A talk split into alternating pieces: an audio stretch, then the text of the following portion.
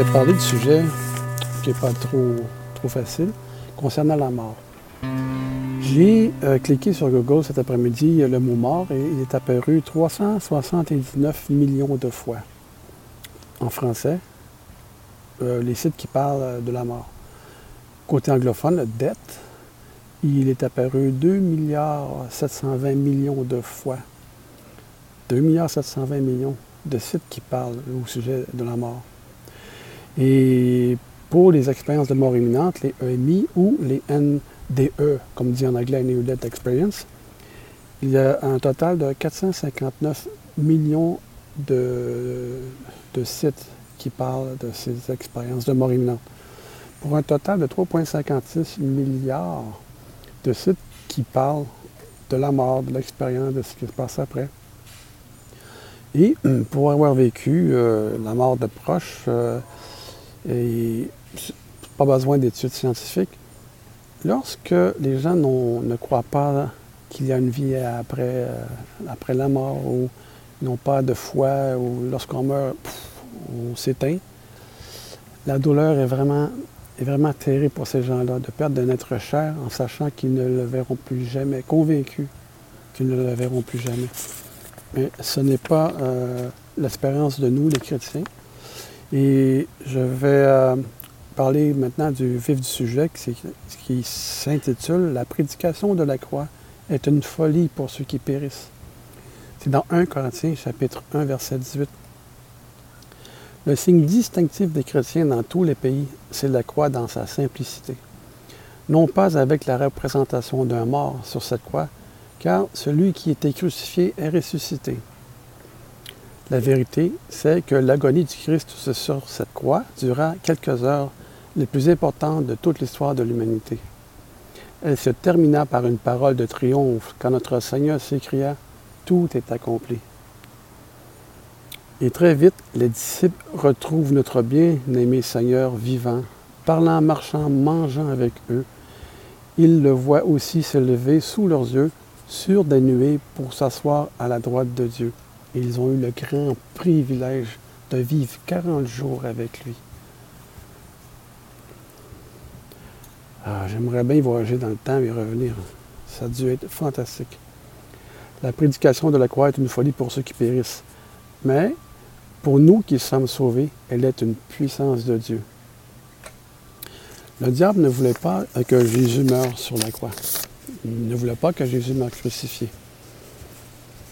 Dès sa première prédication à Nazareth, les religieux de sa ville veulent déjà se débarrasser de, Jésus en le faisant mourir. Ils l'ont mené de force sur une montagne escarpée afin de le précipiter en bas. Mais Jésus passait au milieu d'eux, s'en alla. C'est ce qu'on peut voir dans Luc chapitre 4, versets 29 à 30. Imaginez les scribes pharisiens, les gens de, son peuple qui voulaient le précipiter en bas d'une falaise ou d'une autre montagne. Mais Jésus se disparaissait au milieu d'eux. S'ils avaient réussi, Jésus serait mort en martyr, mais il n'y aurait pas eu de croix dressée pour nos péchés. Donc, point de salut pour nous. Une autre fois, une tempête violente s'est levée sur le lac de Galilée. Pendant qu'il dormait dans la barque, les disciples le réveillèrent à temps pour lui dire Seigneur, sauve-nous, nous périssons. C'est ce qu'on peut voir dans Matthieu chapitre, 8, verset 24. Si la barque avait tombé, quelle triste fin pour notre Seigneur. Le diable aurait réussi son plan, pas de mort en croix, pas de résurrection, donc pas de salut pour nous, pas de victoire sur la mort. Même Pierre ne concevait pas que la croix était une puissance de Dieu. Quand Jésus commence à parler de sa mort suivie de sa résurrection, Pierre se permet de reprendre Jésus. Il n'accepte pas une telle mort pour celui qu'il reconnaît être le Christ, le Fils du Dieu vivant. Et quand Pierre a dit à son maître, cela ne t'arrivera pas, Jésus sait qui est derrière cette pensée. Et il dit à Pierre, arrière de moi, Satan. C'est Satan qui avait susurré dans l'oreille de Pierre de telles choses. Car tes pensées ne sont pas les pensées de Dieu. C'est ce qu'on peut voir en Matthieu chapitre 16, verset 23. comme lors de la, tentation dans le désert, euh, au moins à trois reprises, le diable a tout fait pour empêcher que Jésus ne passe par la croix. Quel était l'intérêt du diable? Il savait qu'il y avait une telle puissance sur la croix. Puissance pour sauver éternellement, pour guérir les malades, puissance pour nous rendre agréables et justes devant Dieu, puissance pour ébranler les autorités et pour vaincre éternellement, éternellement le diable et la mort venue par lui. Quelle défaite pour l'ennemi, mais quelle victoire pour ceux qui sont sauvés. Voilà l'espérance des chrétiens.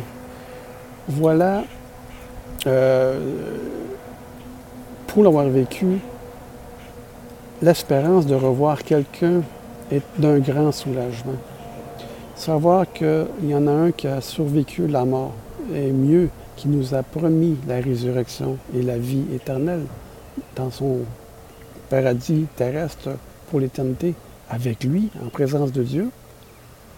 Le diable a tout tenté pour détruire ce rêve, mais Dieu a, a pourvu à la victoire encore une fois. Donc, c'était ma petite pensée concernant la mort.